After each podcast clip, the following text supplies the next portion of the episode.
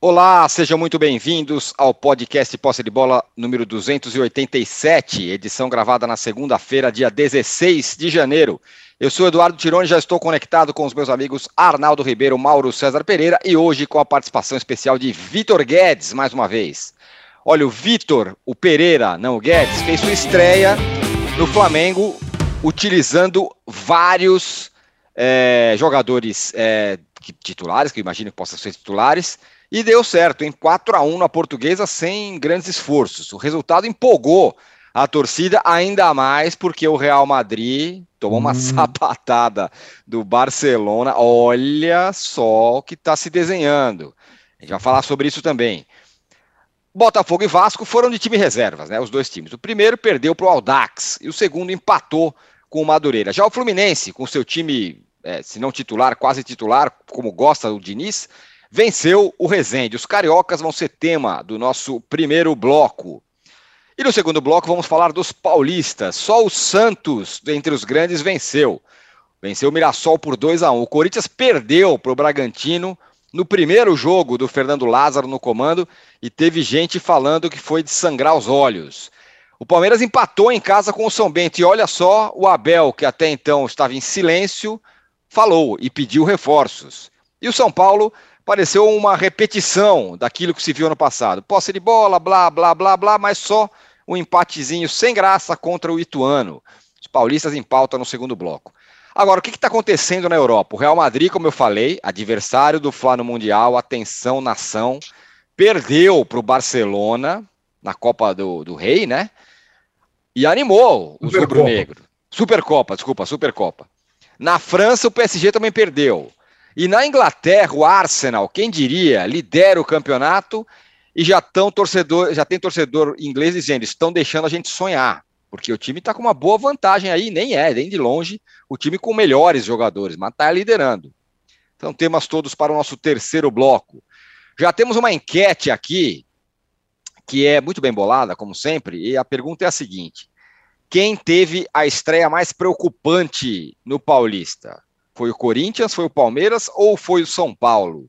Hum. Já pode aí dar a sua, o seu voto aí. Bom dia, boa tarde, boa noite a todos. Aliás, nos deem likes também, inscrições no canal do All Sport, viu? O Juca não chegou, não voltou ainda, vai voltar logo mais.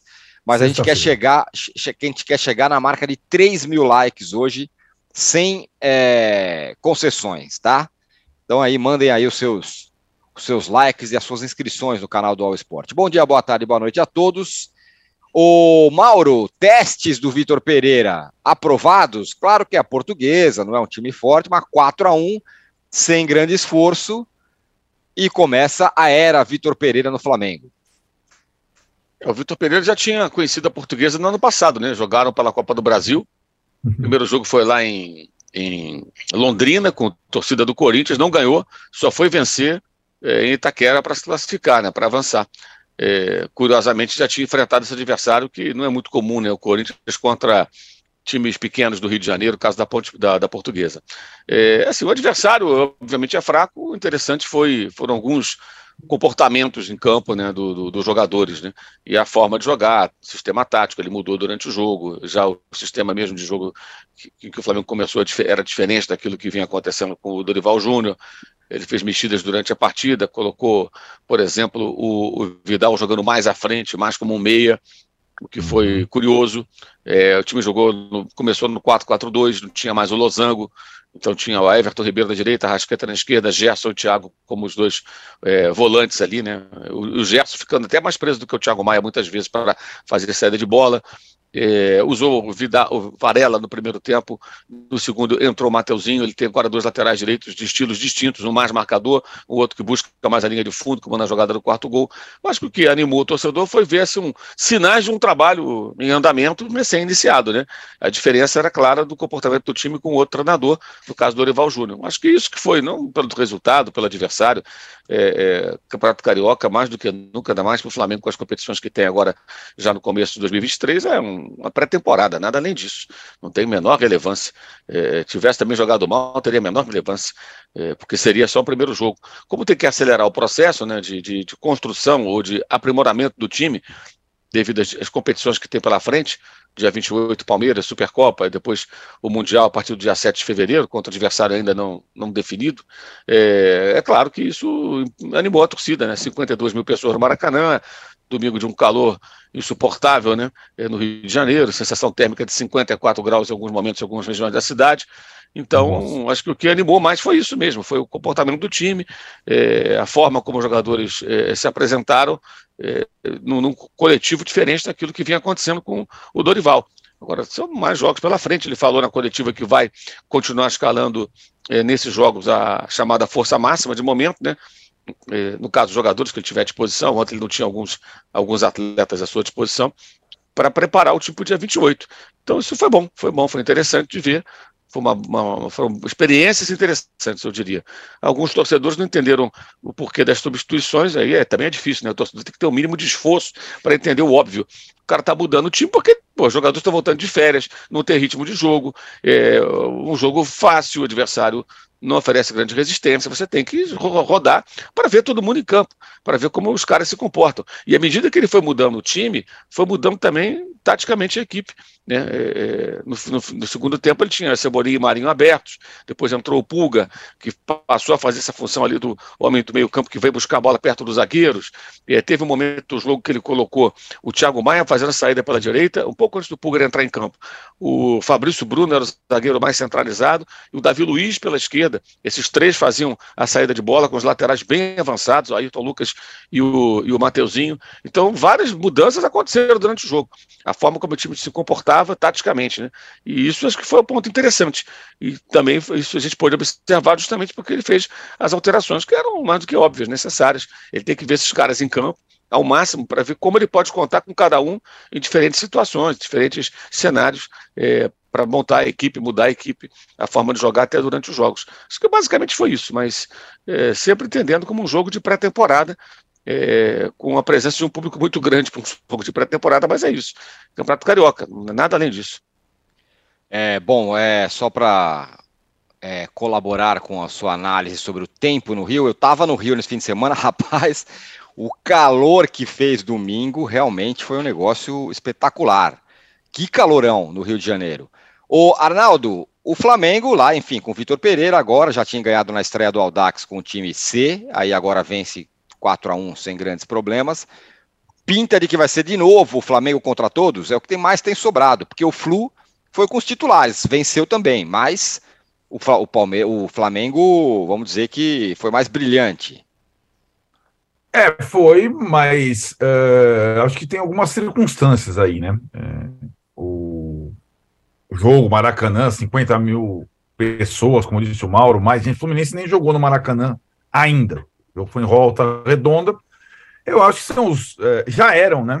Antes de começar o campeonato, por motivos diferentes, continuarão sendo os principais favoritos ao título, com essa ressalva muito importante que o Mauro falou, que o Flamengo está em várias frentes mais importantes nesse início de pré-temporada, nesse início de temporada, e o Fluminense não. O Fluminense só tem o estadual nesses primeiros meses. Então a tendência é que o Fluminense repita a escalação, o Diniz foi o único do técnico dos grandes que colocou o titular na estreia, pela característica do Diniz de aperfeiçoar a equipe, colocando aos poucos reforços, e o Flamengo, pela necessidade de ter um time já competitivo no dia 28 contra o Palmeiras, é, acelere um pouco esse processo de, de, de colocação dos titulares em campo.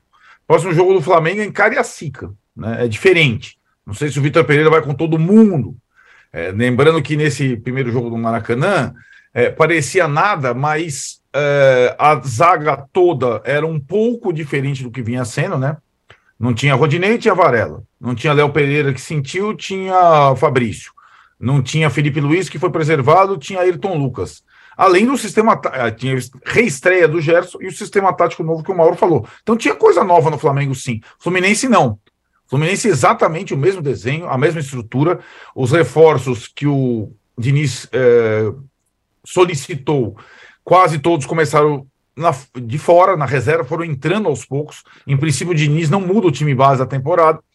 Então são estratégias diferentes times diferentes, elencos com potenciais diferentes, mas os dois favoritos ao título. Até porque Vasco e Botafogo da SAFs O Vasco está nos Estados Unidos, o Botafogo revezando o time.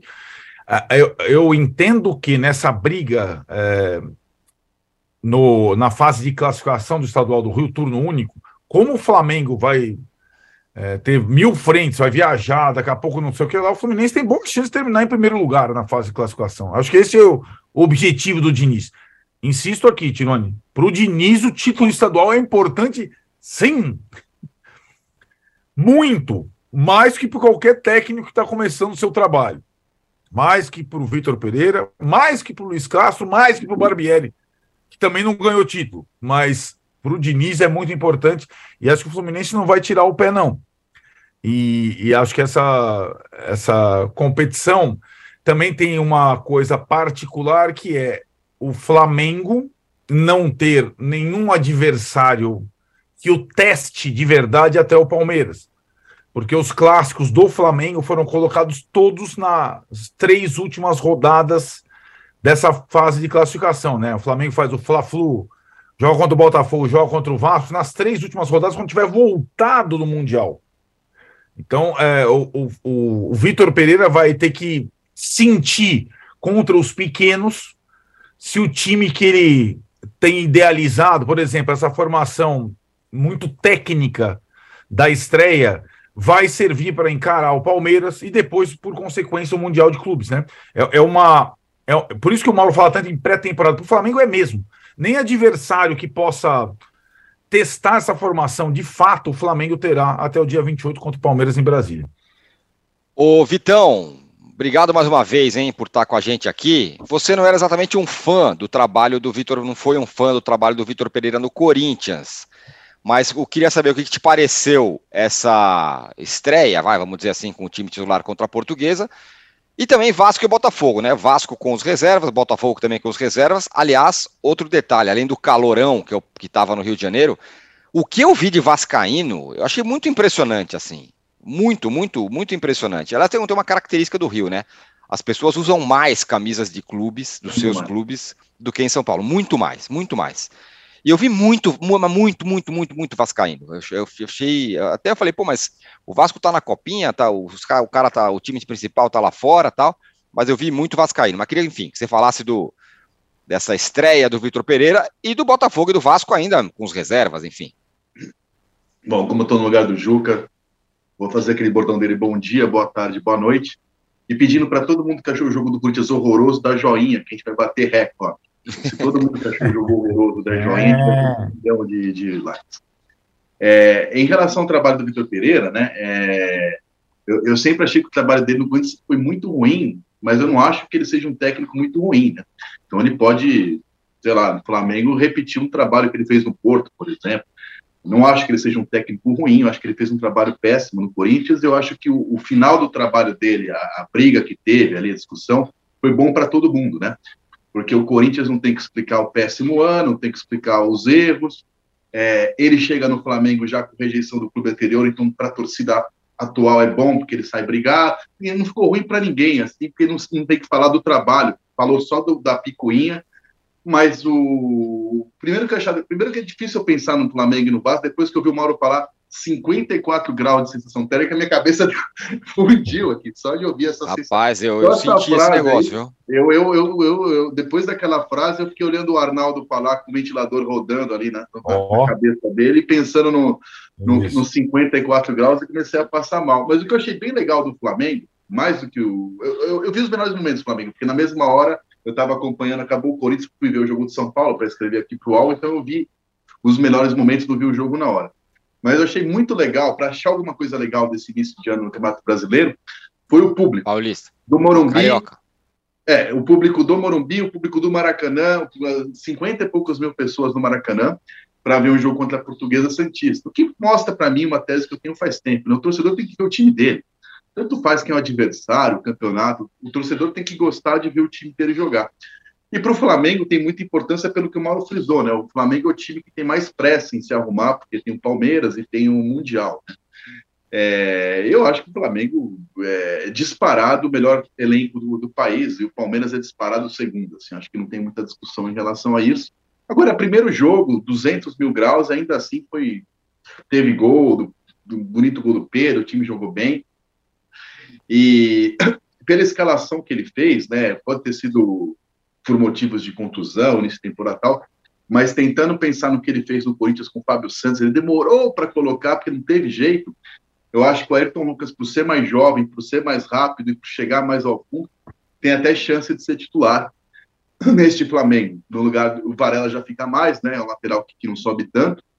Então, é, é, assim, obviamente Felipe Luiz no auge é mais jogador, mas eu acho que a tendência até é essa, né? E o Fabrício também é um jogador que, que é mais rápido, sobe para quando quiser jogar marcando mais alto. Eu não, não, sei se esse time que por acaso jogou ontem não acabe, não acabe virando.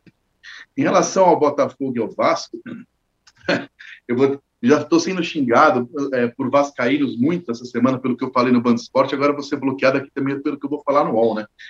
Eu, eu acho o Vasco, não dá para falar desse primeiro jogo, jogo com time reserva, empatou 0 a 0 com as reservas, mas eu acho que no futebol brasileiro a gente confunde contratação com reforço. Nem toda contratação é reforço, né? O Vasco levou, por exemplo, Piton e Bambu. Eu não acho que sejam grandes reforços. Eu gosto muito do Pedro Raul, acho que é um jogador que pode entregar e fazer gols, mas pelo momento que o Vasco vive, é parecido com o Botafogo do ano passado. Né? Empolgação, mudança de divisão, mas muita tentativa e erro.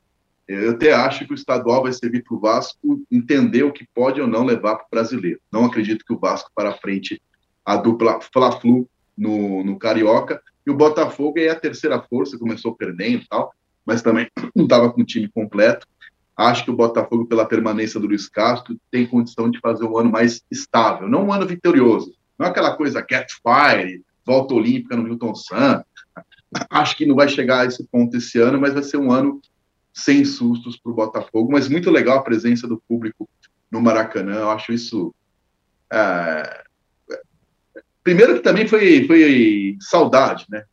acho que foi o maior tempo por causa da Copa, férias, eu não lembro de um hiato tão grande de uma torcida brasileira ficar sem ver seu time, seus times.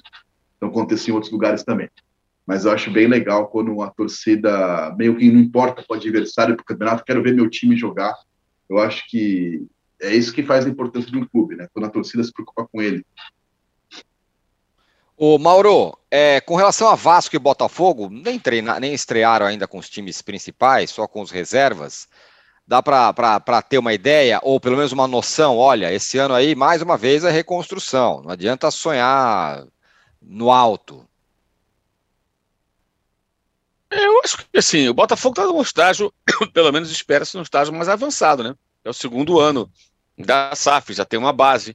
É, acho que deve ter um técnico fazendo um trabalho já desde a temporada passada, ao contrário do 2022, quando demorou a contratar o técnico, contratou jogadores no meio do Campeonato Brasileiro, dessa vez o Botafogo já começa com uma base, já sai com uma vantagem, né?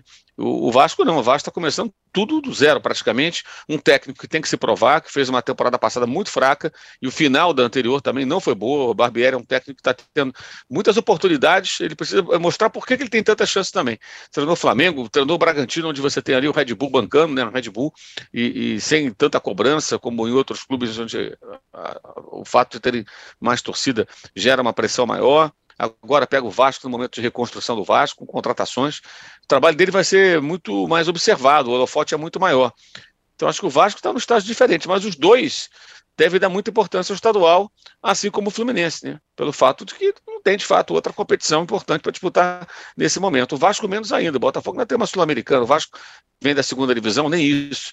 Então o estadual acaba sendo mais importante. Né? Sem aquela coisa de o respeito voltou, evidentemente, né? mas é, o Vasco volta com, com, com, possibilidade de crescimento durante a competição, mas é uma caminhada muito longa, né? E assim, são jogadores que o Vasco está contratando que vão formar, em tese, um time melhor do que o do ano passado, mas ainda muito longe dos melhores elencos do país, né?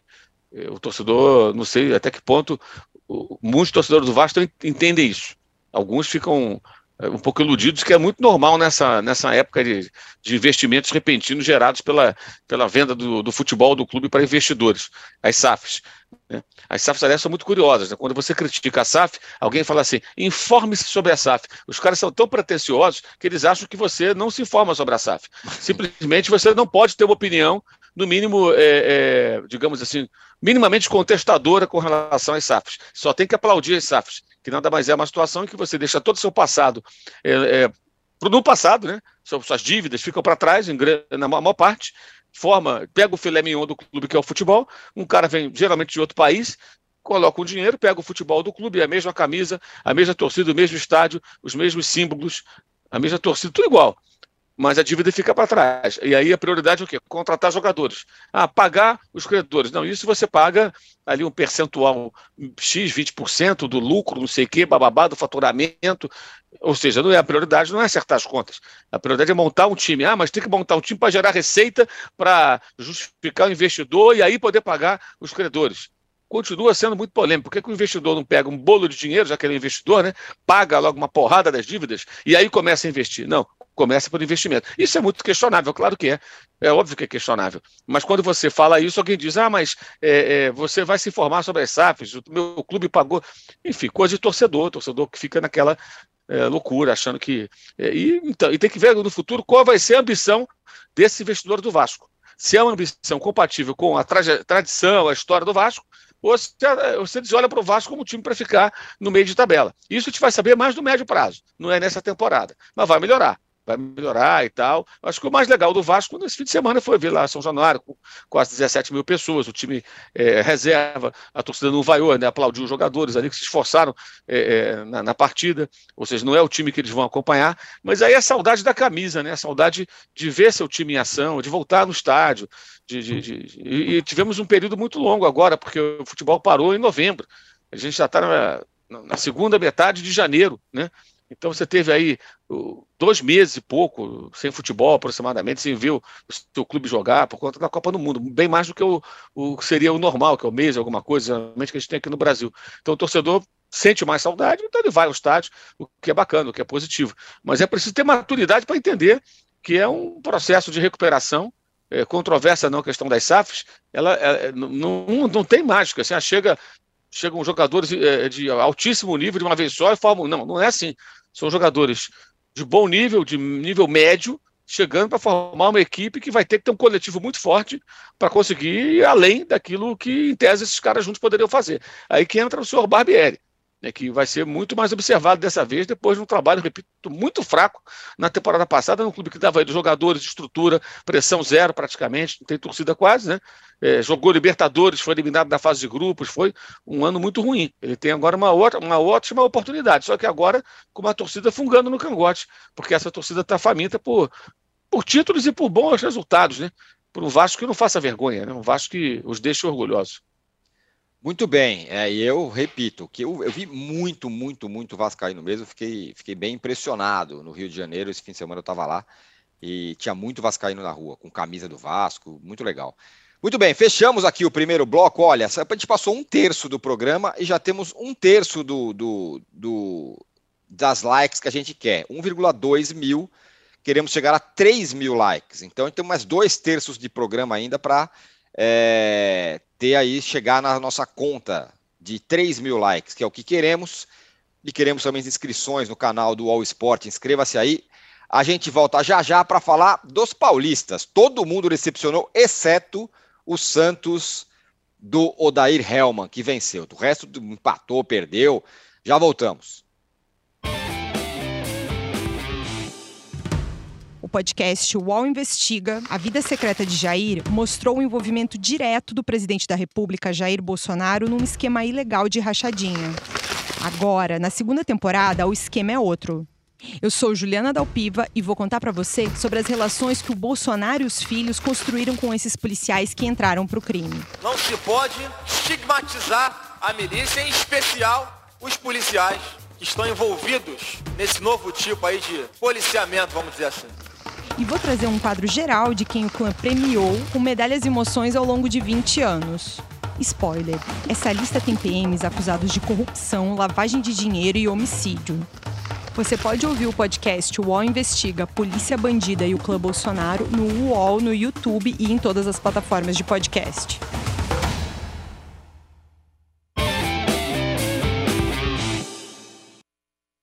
De volta com o podcast posse de bola número 287 e agora vamos falar dos paulistas e falar que estamos aqui com metade do nosso número de likes necessários para hoje. Queremos chegar a 3 mil, então nos deem likes aí, inscreva-se no canal UOL. Vitão, a coletiva de apresentação do Fernando Lázaro foi uma alegria, né? Todo mundo rindo, ele rindo, uma, uma confraria ali dos amigos e tudo mais tal. Bom, agora perdeu do Bragantino e, como disse você, perdeu com gosto. 1 a 0 podia ter sido mais na estreia do Paulista. Agora a coisa muda. O que, que acontece, hein? Bom, Tirone, eu até respondi a nossa enquete qual a polícia decepcionou mais. Eu assisti os três jogos. Aliás, assisti a portuguesa também. Só Aliás, deixa eu te dar uma parcial aqui, ó. Qual o Paulista decepcionou mais, que é a nossa enquete? Corinthians, 44%, Palmeiras, 41%, São Paulo, 14% por enquanto. Diga lá, sem desculpa. Dúvida, sem dúvida foi o Corinthians que mais decepcionou, nem pelo resultado, porque o Bragantino time de Série A, você perder fora de casa com o Bragantino não é muito diferente de você empatar em casa com, com São Bento e tal. Ou Ituano, mais ou menos resultados equivalentes. Mas o futebol do Corinthians foi algo absolutamente assustador. Já estou considerando que é o primeiro jogo da temporada.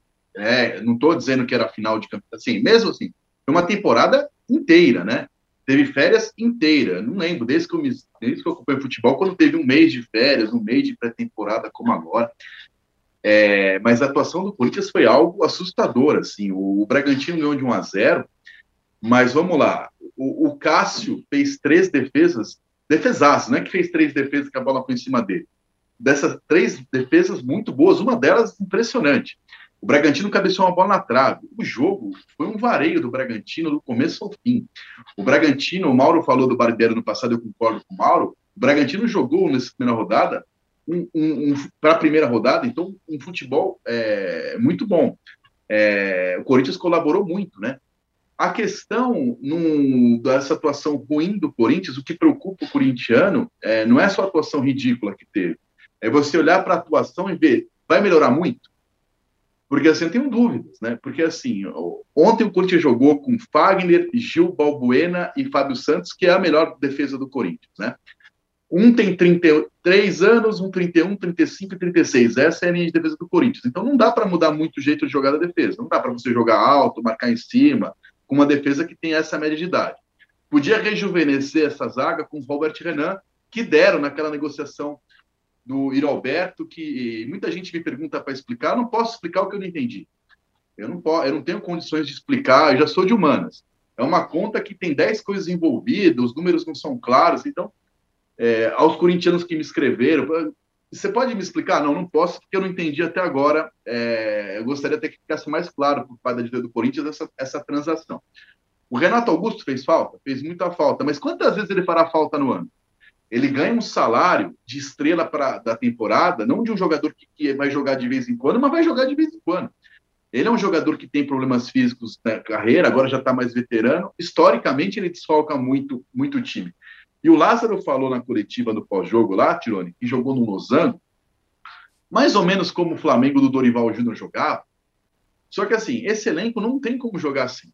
Porque, assim, é, para você jogar assim, você tem que ter jogo pelos lados. Não vai ter esse jogo pelos lados com o Fábio Santos lado esquerdo. Não vai ter.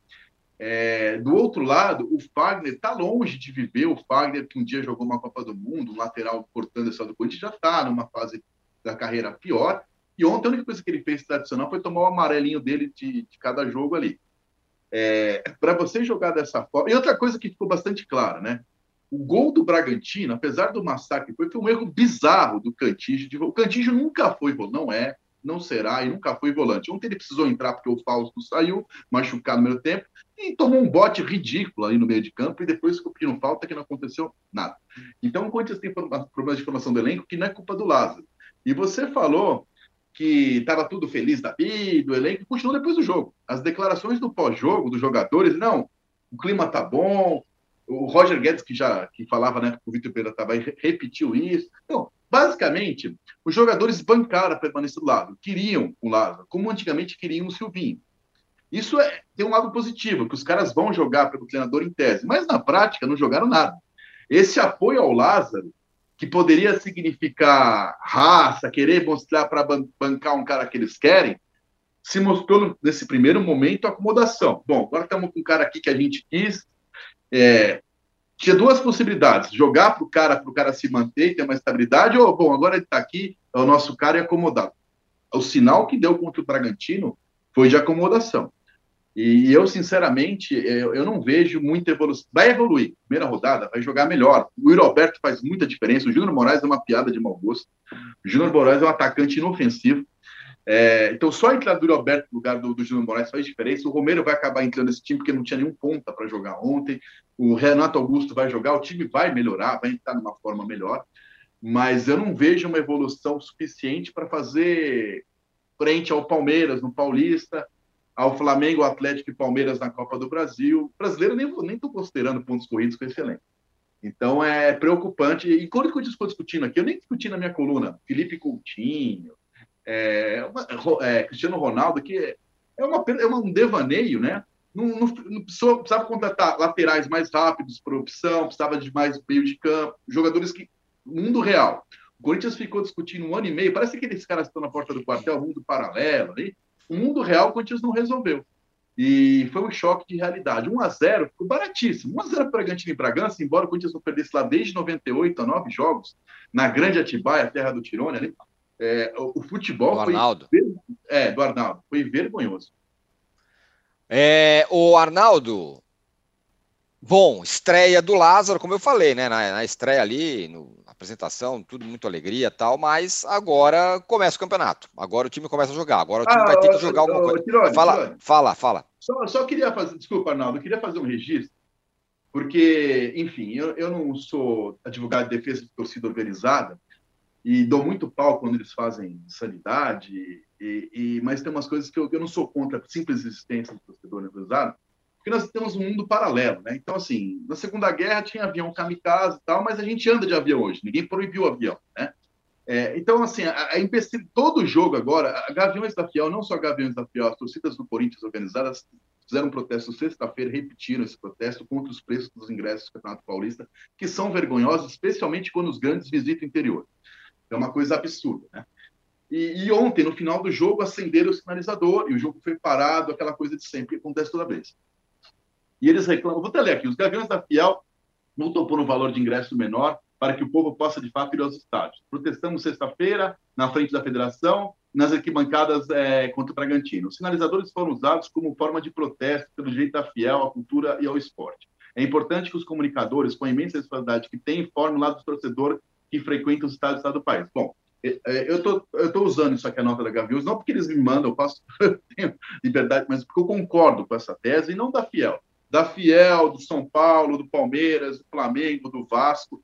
É, é, obviamente, o que aconteceu no Bolívia é um absurdo completo, mas já passou 200 anos para as pessoas entenderem que, que não é a mesma coisa senador naval, assassinos, do que rojão, estádio, festa. Né? A gente fica vendo aqui em campeonato inglês, Argentina pagando pau, e todo, e todo jogo a gente vai reclamar disso aí.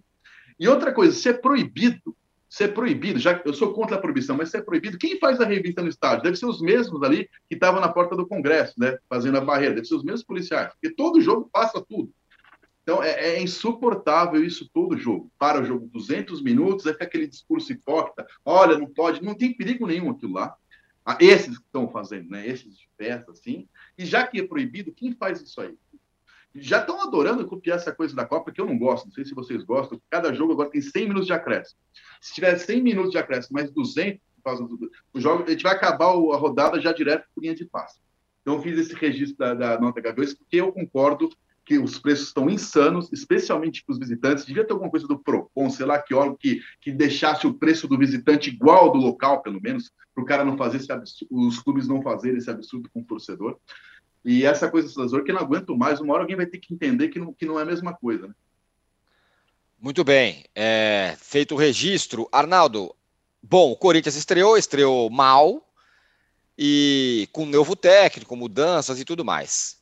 E queria que você falasse sobre isso e também é, sobre o São Paulo, que com o mesmo treinador, mas aí com um time diferente, parece uma repetição do ano passado. É posse de bola, é toque, é não sei o que e tal, 75 cruzamentos na área mas um time pouco. É, não é falta de apetite, mas pouco inspirado, vamos dizer assim. O Rafael Mafra fala aqui: bom dia. Qual será o momento que a diretoria do Corinthians vai perceber que o Lázaro não é treinador para o Corinthians? Tá vendo só? Já começou. Diga lá, Arnaldo. É, é, a comparação dos dois times ela vai acontecer durante vários momentos da temporada, né? É, e é aquilo. O Corinthians não ganhou título na temporada passada, o São Paulo também não. O Corinthians decidiu trocar o treinador e manter o time titular inteiro. O São Paulo decidiu trocar o elenco praticamente todo e manter o treinador, ou seja, foram decisões contrárias. O Lázaro tem, é, tudo bem, uma intimidade no clube, o Rogério Ceni é meio que dono do clube. Então são, são coisas bem distintas, né? E a coletiva de apresentação do Lázaro com a coletiva de largada do Ceni, você falou, o clima na coletiva de apresentação do Lázaro, sorrisos, afagos, tal, o clima na primeira coletiva do Ceni era já de hostilidade. Então são, são situações muito diferentes, comandos diferentes e clubes que estão procurando um rumo, ou procurando um rumo, eu nem digo, porque são clubes também parecidos nesse aspecto político, de um mesmo grupo comandando, trocando só o presidente, tanto lá no Parque São Jorge quanto no Morumbi, os mesmos caras de sempre, que sempre continuam e nunca são reprovados ou julgados ou tirados sai técnico, entra técnico, sai jogador, entra jogador, e estão lá os mesmos cartolas de sempre trocando suas funções, né? São Paulo e Corinthians, nesse aspecto, são muito parecidos. No campo, Tirone, o Vitão falou bem do Corinthians, é, e falou também uma coisa, eu acho que faz todo sentido: o Corinthians dos grandes foi aquele que estreou fora contra o adversário mais forte. Ponto. É, São Paulo e Palmeiras jogaram em casa, empataram. O Santos jogou em casa e ganhou na última bola. Em termos de resultado, não foi tão diferente é, para um para outro, tal. Só o Santos teve um resultado bom, mas de fato o futebol do Corinthians foi é, ridículo. O dos outros nem tanto. Palmeiras teve algumas é, boas situações, teve volume. São Paulo líder, sobretudo no primeiro tempo. Santos fez um bom segundo tempo, reagiu e virou. O Corinthians é um time, não é um elenco. Já era assim o ano passado, ficou mais esse ano. E ao manter o time titular a todos os custos, com o Maicon Yuri Alberto, com as trocas dos jogadores, de novo, o banco de reservas do Corinthians é muito inferior ao time titular. Mais do que isso, o time do Corinthians tem muitos problemas em relação à idade dos seus jogadores. Isso é desde o ano passado. A gente fala isso há muito. Então, o time titular do Corinthians, lindão no papel, um, vai jogar poucas vezes é, no campo, porque vai ter muito jogador machucado, fora de forma e tal. E das vezes que jogar, vai ter essa situação que vai ter que ter troca, sobretudo nessa época do ano, né? Porque muito calor, início de temporada e tudo mais. O Corinthians não tem banco. O Corinthians não tem banco. E ontem, com várias ausências, aliás, a pré-temporada sequelou um monte de gente no Corinthians, é curioso. Isso é curioso, a questão física. Os outros não mostraram essa situação. E do lado do São Paulo, é a mesma situação do ano passado. A diferença entre banco e time titular não é grande.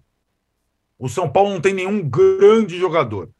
O que você disse de parecer o ano passado é, não é nem a escalação, nem o sistema tático, mas o tipo de jogo e as preferências do treinador.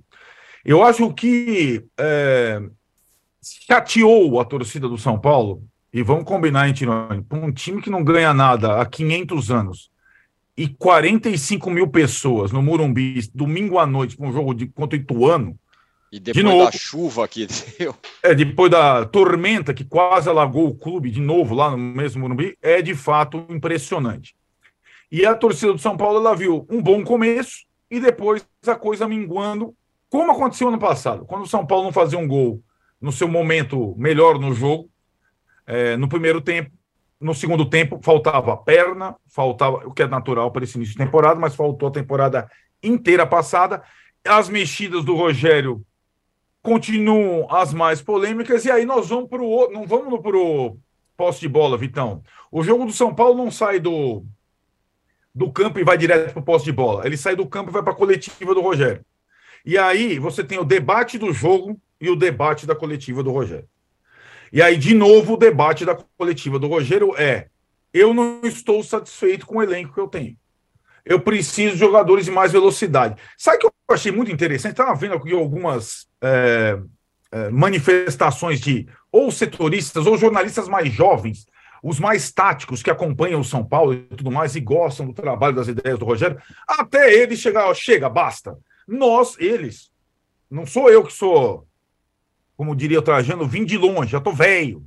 Já vi o Rogério começar a carreira. Tô falando os mais atuais, digamos assim. Nem eles aguentam mais essa conversa. Oh, tá, falta um jogador de é, um contra um, falta um jogador de velocidade, tal, tal, tal, tal, tal. Cara, o Rogério tem uma questão a fazer. Ele tem um bom elenco nas mãos. Faça disso um time bom. Essa questão chega de desculpa do Rogério de faltar jogador, você entendeu? E, e que ele seja mais explícito, então, em relação a quem ele pediu e quem ele não pediu. Porque se o São Paulo contrata um jogador argentino ano passado por 5 milhões de dólares e o Rogério nunca coloca para jogar, isso não é justificável. Então, é, o Juliano Galo não começar jogando nenhuma partida pelo São Paulo não se justifica. Até porque a última partida que ele começou jogando, quando estava todo mundo de férias lá, foi a última vitória do São Paulo com gol do Galo. Então, é, eu acho que tem, é, tem alguns limites. E por mais que a torcida do São Paulo do estádio continue apoiando o Rogério, que é organizado, tenha fechado com ele, que o estádio seja muito importante e o estádio é, manda, o estádio é capaz de demitir o Silvinho, né, Vitão? A rede social não é capaz de demitir ninguém. Só a gente aqui, entre a gente. No, no futebol, quem demite treinador, jogador, é o estádio. E por mais que o estádio não vá condenar o Rogério, esteja com o Rogério, a gente percebe que o entorno, as questões das desculpas ou falta de jogador, acho que já passaram. Né? O Rogério, além do Abel Ferreira e do Voivoda do Fortaleza, é o técnico que tem mais tempo de clube. Está na hora de lhe dar uma resposta no campo, não no blá blá blá, aqui como a gente fala. Então, é, é, e acho que agora ele tem a seguinte situação. É, a, o começo da tempo, ele tem um sinal da torcida do São Paulo, que ela vai continuar comparecendo, ela vai continuar incentivando, mas se não ganhar, tem vaia. Né? É, inclusive no campo. E nessa semana o Rogério tem a Ferroviária em Araraquara na quinta-feira, que não é mole, já meteu três na estreia fora de casa, e o Palmeiras no Allianz Parque. E não vai adiantar falar que falta o jogador um contra um, tal, porque essa não cabe mais. Né? É, essa temporada de 2023, depois de mil situações, é a temporada em que o Rogério Ceni tem que voltar a mostrar que é um bom treinador. Chega de desculpa. O Mauro, é, o Santos estreou com vitória na última bola, como disse o, Arnaldo, então foi se salvou aí nessa estreia e o trio de ferro foi mal. A nossa enquete está assim: ó, qual paulista decepcionou mais na estreia? 45% o Corinthians, 42% o Palmeiras e 13% o São Paulo. Se você respondesse essa enquete muito bem bolada, Mauro, você responderia como? Palmeiras. O Corinthians, é. eu, eu, eu não vivo no universo dos dirigentes que prometem. Prometem não, mas que falam em Cristiano Ronaldo, falam em Felipe Coutinho, e aí geram aí cortina de fumaça. Já tiveram a cortina de fumaça Vitor Pereira para ficar discutindo aí esse assunto. É, é, até coletivo para falar desse assunto houve, né? E aí os problemas do Corinthians não são debatidos. O clube vive aí fora da sua realidade econômica, endividado, encalacrado, mas sempre como querendo, é, querendo ignorar isso e sem ser SAF. É realmente sensacional isso aí. E com apoio de muita gente, né? Muita gente, muitos corintianos que não, não se manifestam, torcedores que não se manifestam, se manifestam contra quem mostra esse problema, lembra esses muitos problemas do Corinthians. É, o São Paulo está tentando reconstruir o time. São resultados naturais. O Santos venceu lá no último lance e tal. Também é um time que está sendo todo refeito. O Daí Helma voltou lá do, do Oriente Médio e tudo mais. Agora, o Palmeiras fez um jogo muito fraco. 39 cruzamentos. Logo no começo do jogo já tinha cruzado 13, 13 minutos, tinha cruzado seis vezes na área é, do São Bento, um time que veio da segunda divisão, muito assim, criação zero, muito pouca imaginação, um jogo muito aleatório, muito previsível desde o momento que a bola rolou. E evidente que faz falta o Danilo e faz falta o Scarpa. Muita falta, muita falta. Essa ideia, não, agora o time mudou, o técnico vai montar o time de um, um outro sistema, sim, pode montar Agora, para que isso funcione, vai ser uma caminhada, o que tudo indica, porque são dois jogadores importantes. E entrou dinheiro, vai entrar dinheiro agora com a venda do Danilo, então o Palmeiras precisa de fato ir ao mercado e buscar jogadores se ele quiser manter o pique da remada do ano passado, porque são baixas consideráveis. Não é um atuista da vida aí que vai resolver isso aí, entendeu? Não é, não é com, com Jailson aí que você vai resolver esse negócio. Você precisa de jogadores de mais qualidade. O Palmeiras acho que tem condições, né? De pagar lá o Penharol, né? A história lá do, do, do Piquerez, né? O Penharol foi a FIFA e tudo mais, e buscar jogadores com a venda do Hendrick, que vai começar a entrar dinheiro, imagino, do Real Madrid, e agora do Danilo. Eu achei a atuação do Palmeiras muito fraca. O Palmeiras não é um time em reconstrução, é uma base com duas baixas importantes, mas a base é aquela. Estádio cheio, campeão brasileiro. O São Paulo está sendo reconstruído, o Corinthians tinha mais desfalques ainda, é importante. E, e, tem essa questão que eu já abordei. O Santos tem um novo técnico, um novo trabalho. Né? Venceu, mas quase que empatou, venceu no finalzinho e tal. É, o Palmeiras não. O Palmeiras você espera mais. E o Palmeiras tem um desafio, assim, não é, não é o jogo mais importante da temporada, mas tem um desafio que os outros não têm, que é o jogo com o Flamengo, né? que é um desafio mais estimulante do que jogar contra time do interior, o time pequeno do Rio, é, é, no, no, nos campeonatos estaduais, evidentemente. Eu acho que o Palmeiras foi o que mais decepcionou, porque é de quem você espera mais. Apesar das baixas. O adversário era o São Bento, gente. Time que veio da segunda divisão de São Paulo. Não estava jogando contra o Real Madrid. Não estava jogando contra o Chelsea do ano passado. Está jogando com o São Bento. Então achei o jogo do Palmeiras muito fraco muito fraco é, e fica evidente que precisa de fato de buscar jogadores se quiser manter o nível é, alcançado nas últimas temporadas, porque as baixas são significativas. A venda do Danilo foi muito boa, mas aí você tem que usar o dinheiro, né? acho eu. Usa o dinheiro para você repor e até trazer, com esse dinheiro, você consegue de repente trazer dois, três caras, entendeu? de diferentes níveis, mas jogadores que possam compor e ajudar e de repente alguém muito bom. O Scarpa é diferente, que ele foi embora é, sem, sem, sem gerar nenhuma receita porque terminou o contrato. O Vitão, é, ontem, pela primeira vez, tudo bem, foi a primeira entrevista do Abel desde o ano passado, mas havia um discurso né, da diretoria: não vamos contratar, não vamos contratar. Agora vendeu o Danilo, vendeu o, o, o Hendrick, e aí o Abel falou a frase: é, qualidade custa dinheiro que é um, uma coisa assim, ó, o Palmeiras vai precisar contratar. Pela primeira vez, é, ele está falando algo nessa linha, né? É, foi sábado, mas já que você falou do que o Abel falou, ele continua com um tom meio professoral, o Guzman, né? Teve uma pergunta de um colega, que eu não vou lembrar agora o nome, sobre o, a questão que o Mauro abordou agora de gastar o dinheiro do Danilo. Aí ele falou assim: ah, alguém agora me perguntou da base, agora você em contratar, a gente sabe o caminho. Bom, cada um pergunta o que quer. E uma coisa não, não impede a outra. Você pode apostar na base e em reforços. Agora, o, o Palmeiras, é, o Abel gosta de trabalhar, é uma coisa meio europeia, portuguesa, europeia de forma geral, com elencos menores, né? É, porque o calendário lá é diferente. Eles não jogam lá com três times como aqui, não muda tudo. Lá, é, dois 20 jogadores normalmente são usados. Mesmo os grandes times da, da Inglaterra não tem 30 jogadores. E ele tentou fazer isso e ele explicou na coletiva a questão do terceiro jogador da posição, se precisar ser da base, né? Agora, ele, o, o Palmeiras é, se compara muito com o Flamengo por razões óbvias, são os dois times que estão disputando os títulos no Brasil. Só que passa certas vezes a impressão que o Flamengo contrata todo mundo e o Palmeiras não contrata ninguém. Não é bem verdade, né? Porque Merentiel, Flaco Lopes, Atuesta não, não vieram de graça, não foi ali uma rifa que o Palmeiras ganhou ali apareceram no, no, no Allianz Parque. Eles foram, custaram dinheiro, não custaram tão pouco dinheiro assim. Então, na verdade, é, o, o, Palmeiras ele costuma comprar o presente de olho no futuro. O Flamengo às vezes vende promessas, tal, e já traz o presente, contrata a gente para jogar agora. São políticas diferentes, mas a verdade é que está é, tá tendo problema para escalar o time sem o Scarpa e Danilo, porque algumas contratações não funcionaram. Se o Atuesta tivesse resolvido o problema, se o Gabriel Menino tivesse firmado, que para mim é mais jogador do que, do, do que o, o Jailson, o Jailson também foi contratado. Se Flaco Lopes e Merentiel tivesse um dos dois, pelo menos, vingado, o Palmeiras teria menos dificuldade ali em, posicionar o Ente de começo, mudar o Rony de posição. Então, o Palmeiras fez. O Jorge, que agora está no Fluminense, também não jogou bem no Palmeiras. Né? Teve alguns bons reforços. O Murilo veio sem grande status e resolveu o problema da zaga.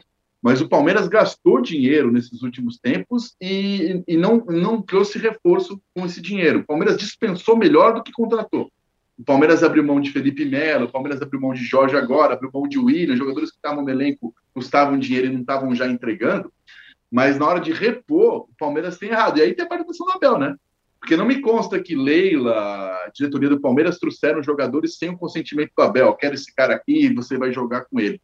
Então, assim, como ele está por cima, com razão, porque venceu tudo no Palmeiras, é bicampeão da América, ganhou o Brasileiro, ganhou a Copa do Brasil, ganhou o Paulista, pode falar o que quer e a torcida meio que engole o discurso. Mas o Palmeiras reinvestiu mal o seu dinheiro. Não é que não investiu. E eu concordo que agora, vendendo Danilo e Scarpa, Scarpa não vendeu, mas perdeu, tem que investir. Não basta só usar a base. Mas o, o, o, o me incomoda um pouco nas coletivas, não só do Abel, né? É, coletivas de forma geral virou uma coisa com essa mudança da imprensa e é só uma constatação, não vou mudar o mundo nem a imprensa de, de a coletiva ter metade da imprensa ali, digamos assim, independente, metade segmentada, virou meio que uma ação entre amigos, né? Então a pessoa que pergunta já não é a próxima pergunta, já não é dela, o microfone já está em outra pessoa. Então vira mais ou menos um espaço aberto para a pessoa falar o que quiser sem contraposição. Eu, eu acho que o Palmeiras tem um bom elenco, o segundo do Brasil. Eu acho o elenco do Flamengo bem superior, especialmente o time reserva. Dá para jogar mais, mesmo com esse elenco que tem. E acho que merecia ganhar do São Bento, né? Tudo bem que o São Bento é fraco. Eu não tenho indignação seletiva. Eu achei absurdo o que o VAR fez contra o Palmeiras, contra o São Bento, de novo, né? É a quinta temporada do VAR brasileiro, continua a mesma coisa, né? Mostra a imagem, ninguém sabe se estava impedido ou não. É, é, a Copa do Mundo teve o tal do seno automático. A gente copia tanta bobagem da Copa do Mundo quanto esse acréscimo que não tem fim e não copia coisas boas. Mas eu acho que o Abel tem que entregar um pouco mais. Mas assim, eu preciso falar do Palmeiras, está tá com barriga cheia, acho que está esperando o dia 28 para reclamar ou comemorar. Se ganhar dia 28 do Flamengo, vai continuar passando pano, está tudo certo. Se perder, aí vai começar a questionar mais firmemente a, a falta de, de manutenção do elenco, né? Eu acho que o Danilo é difícil reposição, porque eu não sei o que acontece com o Gabriel Menino, né? Porque jogar o Jailson, não jogar o Gabriel Menino, entrou até que bem no jogo de novo, né? Também acho que faz parte do trabalho do Abel fazer o Gabriel Menino, esses moleques da base, voltarem aos melhores momentos. O Arnaldo, tem uma mensagem aqui que é a do do Alexandre Martins. Ele fala assim: será que nós estamos muito precipitados? São Paulo, sistema novo, quatro jogadores novos como titular e primeiro jogo. O que vocês acham? Queria saber de vocês, quero que você fale do Palmeiras também, e quero dizer que a gente está a 500 likes de chegar na nossa meta, e temos tempo para isso, queremos 3 mil likes, mandem aí seus likes. Fala aí, Arnaldo. É, isso aí, por favor, 500, 500 likes é o, é o mínimo. A questão do São Paulo não é a análise da atuação e do empate contra o Ituano. Como eu disse, pro jogo, pro novo sistema, é, pelo adversário, que é um adversário que fez uma temporada boa passada, pelas algumas boas notícias, é, a zaga do São Paulo já era boa, ficou melhor, né, com o Arboleda e Ferrarese. O Wellington Rato, que era uma grande. Ó, pô, contratar um cara de 30 anos ao Atlético Goianiense foi bem na estreia. Algumas coisas positivas. Eu acho que a questão do São Paulo, o que eu estou analisando mais é o ambiente e a entrevista do treinador, a análise do treinador do jogo. Não é a análise do jogo em si. Que eu estou dizendo para o Vitão aqui há algum tempo. O São Paulo do Rogério tem dois momentos quando ele joga: o jogo e a entrevista do Rogério. É um sincericídio com, com algumas dicas e, e uma indicação de que ele e a direção não falam a mesma língua. Isso é preocupante para o torcedor. Então eles sentam lá e se resolve, ou vai ficar essa situação novamente. Entendo que é, para possibilidades de título, até por conta da questão financeira, as competições que o São Paulo pode eventualmente sonhar são as mesmas do ano passado: estadual, sul-americano, certo? Chegou na final e perdeu as duas. Não estamos é, precipitando a análise do novo time, do novo sistema e tal. Talvez quem esteja precipitando a análise do elenco para a temporada, dizendo que o elenco é insuficiente de novo, e não esteja utilizando alguns jogadores recém-contratados é, por algum motivo ou outro, talvez por não ter indicado, é o Rogério. Essa situação. Então, para mim, me preocupou mais a entrevista pós-jogo do que o jogo em si. Acho até que o jogo teve alguns bons sinais, né? É, e lembrando, né, Tironi, a marca do Rogério desde que ele voltou ao São Paulo foi é, boas em geral, salvo as decisões, aí quase derruba meu argumento, mas em geral, boas escalações e decisões, boas estratégias para as partidas e um problema durante as partidas na leitura dos jogos, nas trocas. Foi essa marca do trabalho do Rogério até então. E isso teve um pouco no jogo contra o Ituano. Né? Então, é, são, são questões desafiadoras para o Rogério nessa temporada de 2023. Muito bem, ó, faltando 300 likes, gente, vai, vamos aí. Faltam 300 likes e temos tempo ainda.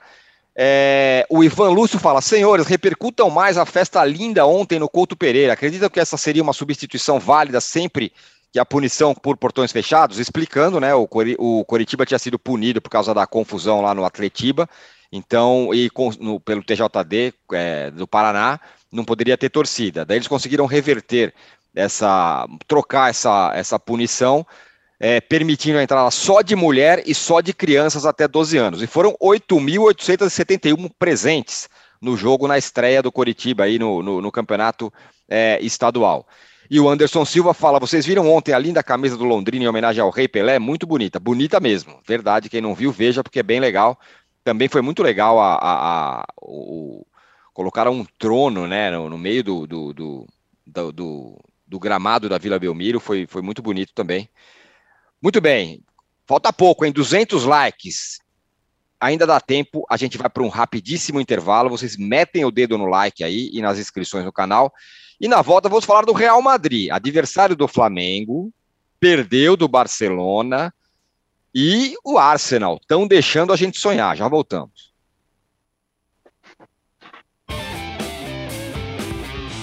Ponto de vista médico, quando é que começa de fato a introdução alimentar? Foi a partir do ronco que você descobriu que tinha apneia? Como é que foi? Atividade física sem check-up pode ser perigosa. Pode mesmo?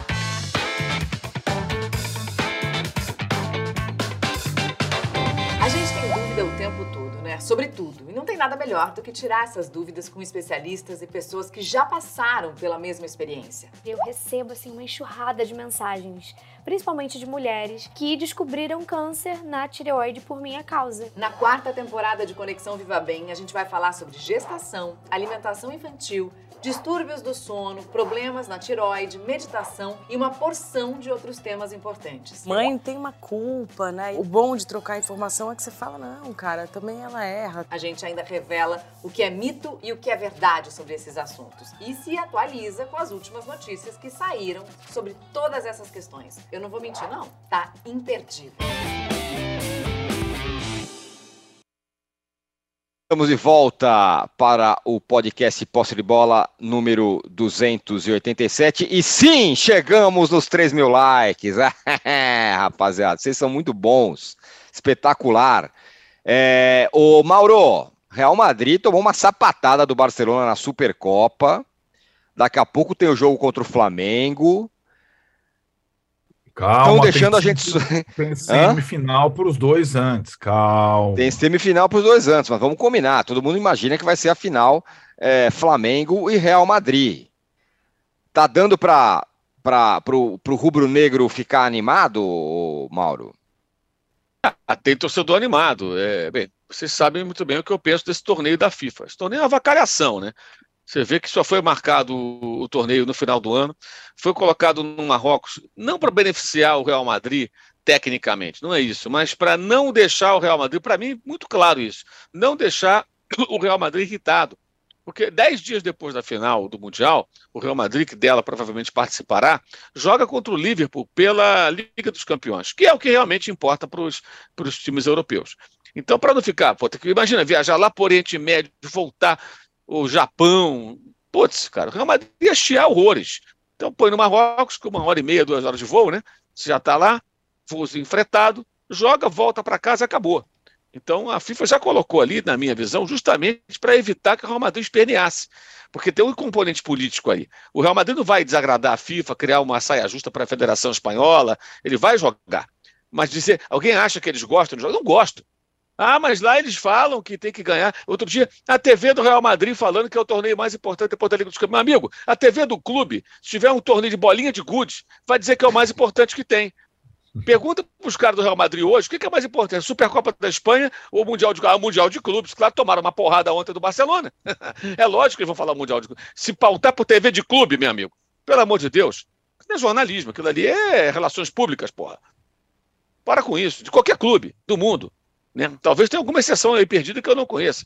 E outra coisa, claro que quando eles ganham, eles comemoram. O cara faz o quê? Ele chore. Ai, ganhei, que porcaria, não. Agora, eu vi, por exemplo, em 2019, os jogadores do Flamengo saindo tristes de campo, embora tenha feito um ótimo jogo, e o Henderson carregando, a, passou na minha frente na zona mista, lá no Catar, carregando a taça de campeão, Henderson, capitão do livro, parecia estar carregando a sacola do mercado, sabe? Quando o cara pega a sacola do mercado e sai andando. Parecia estar carregando rua. aquela bolsa que custa Sério? um bilhão de reais cara, lá. Aquela... Se o Flamengo vencesse, os jogadores iam entrar ali no vestiário abraçados com a taça, mostrando pro Zé, porra, ganhamos, caralho. Tá. Pô, os caras passaram, o que passou quando passou a sacola, meu amigo. Porque para eles não é o mais importante, porque esse torneio não tem desafio técnico, não tem premiação é, maior do que a Champions. Então, eles priorizam. Então, a minha tese sempre é: para mim, o que vale, primeiro, a Libertadores, em termos de título internacional, campeonato brasileiro. Vai lá e joga, faz o que é possível. Conseguiu ganhar, ótimo, legal, tira onda, sacaneia, canta música, é o cacete. Agora, não ganhou, não é o fim do mundo. Você foi, vale pro Palmeiras. Você vê que o Palmeiras tem um problema que o Palmeiras alimenta isso com essa história de não ter mundial e pega pilha, né? É, então, ano passado. Pô, cara, o Palmeiras foi campeão da Libertadores, uma final contra o Flamengo. Aquele gol no, no, no, na prorrogação. Ah, perdeu pro Chelsea na prorrogação. Daí? Qual a vergonha? Qual o problema? Um time muito mais caro, tecnicamente muito melhor. Né? Agora, esse jogo do Real Madrid, se acontecer, que o Flamengo vai ter que pegar ou o Hilal, ou lá o time lá do Marrocos, lá, né? Que tem uma torcida, aquela coisa toda, né? Que a gente sabe.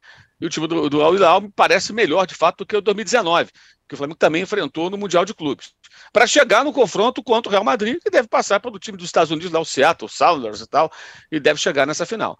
Até lá, o Real Madrid, que não vence a três jogos, ele, ele, ele vai fazer seis partidas. Uhum. Muita coisa pode acontecer, muita coisa pode mudar, o time pode se ajustar, então calma, né? Calma. Agora, eu acho que assim, no caso do, do, do time sul-americano, qualquer um deve sempre procurar jogar aí sabendo que a responsabilidade. Chegar na final, essa é a obrigação, para fazer o papelão de ser eliminado antes, né? Como já aconteceu algumas vezes.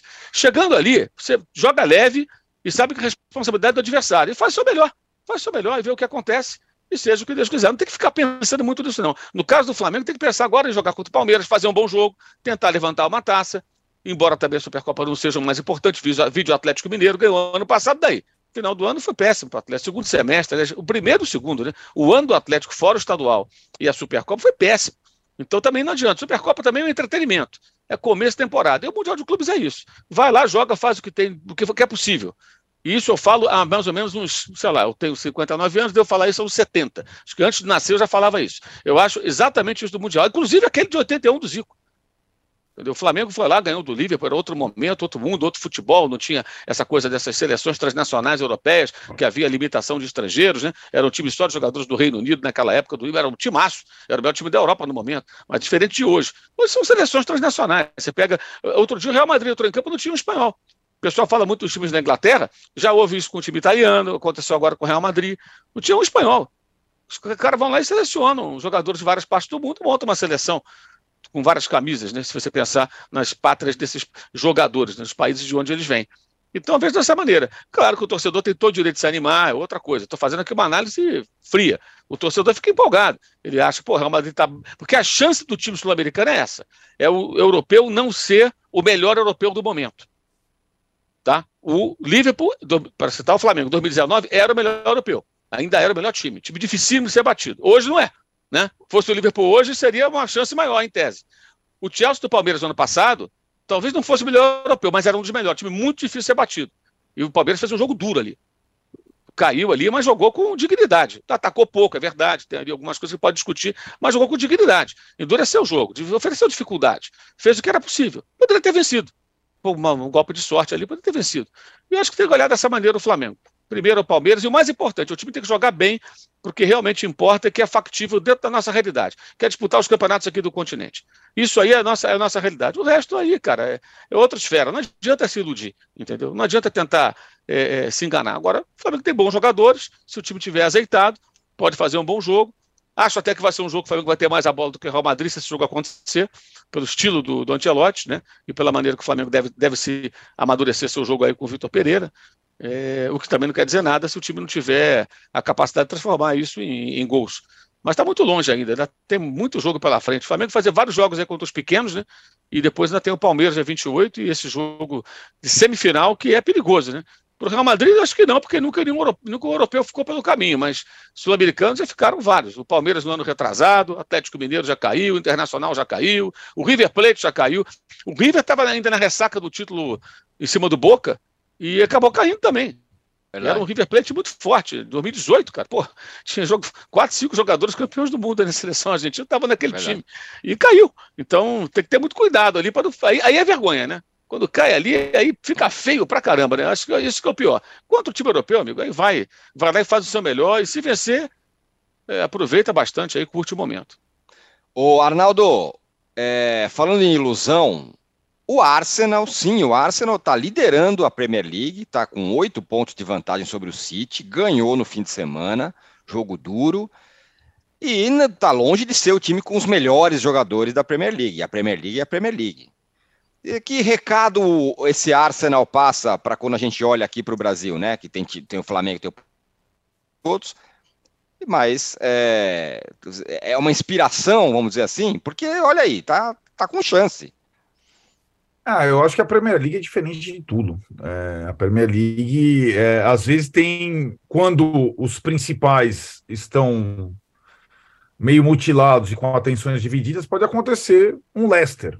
O Arsenal é melhor que o Leicester. Aquele Leicester. Mas teve Leicester Sim. na League, né? E tem o Newcastle também, tá entre os quatro primeiros, fazendo que belo campeonato, coisa maravilhosa. É, rapaz. E, o, o Arsenal, né, Tironi, ele, ele não me parece, e tem uma coisa, né? É, não é Champions League o Arsenal. O Arsenal não está na Champions League. Então a concentração de esforços no título inglês ela é total. Para mim, e até o Guardiola teve que se explicar. Você acha que é só o treinador brasileiro que, ou que trabalha no Brasil que tem que depois justificar a coletiva? Guardiola tirou o time dele da briga, falou: não, agora, é, tipo, o campeonato inglês já foi, depois da derrota para o Rio Velho United de virada. Teve que se explicar, não é bem assim, mas o fato é que alguns dos principais times europeus, até pouco tempo, é interessante o Mauro falar. Qual é o principal time europeu hoje? Eu acho que é difícil responder. Nenhum dos tradicionais não é o PSG, não é o City, não é o Real Madrid, não é o Liverpool. Isso é interessante nessa temporada. Né? Alguns dos principais europeus vão jogar tudo no mata-mata da Champions League. Liverpool vai, Manchester City vai, PSG vai. Por isso que até que fica essa. O Real Madrid joga com o Liverpool logo depois do Mundial de Clubes. Você acha que o Real Madrid está mais é, mobilizado pelo Mundial ou pela chance da manutenção da coroa na Champions? Né? Por isso tudo que o Mauro falou. Só um adendo além disso na Premier League, os brasileiros foram muito personagens nesse final de semana, né? Nos dois clássicos. O, uh, o entreveiro Martinelli e Richard, sobretudo o Richard. O que, que o Richardson fez no Tottenham e Arsenal? É de uma. O cara causou geral, causou quando estava no banco, causou quando entrou, causou depois do jogo. Agora pediu desculpas o Martinelli e tudo mais, mas é, a rivalidade de Tottenham e Arsenal é grande o Richardson entrou de cabeça nisso. E no clássico de Manchester, de novo, o jogador brasileiro que parece ter saído da Copa sem sequelas da seleção titular do Tite, de novo, é o Casemiro. Tá fazendo de fato uma volta ao Manchester United incrível. Tá jogando demais e o time dele, que era tipo motivo de riso há pouco tempo, ganhou o clássico. É, pode incomodar o Arsenal talvez mais do que o, o City. E tem uma questão curiosa: também não está na Champions League. Não está na Champions League, mas vai fazer um mata-mata estranho que hoje existe no futebol europeu e vai passar a existir no Sul-Americano com aquela questão Sul-Americana Libertadores. Vai ter um mata-mata em fevereiro, Manchester United e Barcelona, que está bem no espanhol, para ver qual deles continua na Europa League. Na Champions é. eles não estão, mas eles vão fazer esse mata-mata em fevereiro. Muito bem, ó, nossa enquete aqui, ó, olha só. Qual paulista decepcionou mais na estreia? Corinthians, 43%. Palmeiras, 43%. Empate. E São Paulo, 14%. Fala, Vitão. O Arnaldo falou do Casimiro, que ele é fã, tem, tem pôster na casa dele. Eu queria lembrar do, do que eu aceito lá na, na Zona Leste de São Paulo, o Odegar do Arsenal.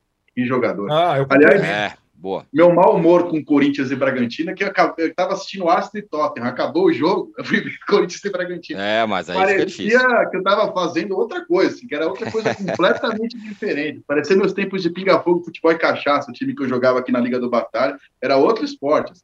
É É a diferença de Arsenal e Tottenham para Bragantino. Eu não vi o jogo do Barcelona e Real Madrid, porque foi no- exatamente no mesmo horário de Corinthians e Bragantino. né? Mas o que jogou o tal do Odegaard, que tem jogado, está jogando muita bola. Enfim, acho que o Arsenal vai acabar com a fila. Muito bem. Ó, Agora- é isso aí. Fala, fala, Mauro.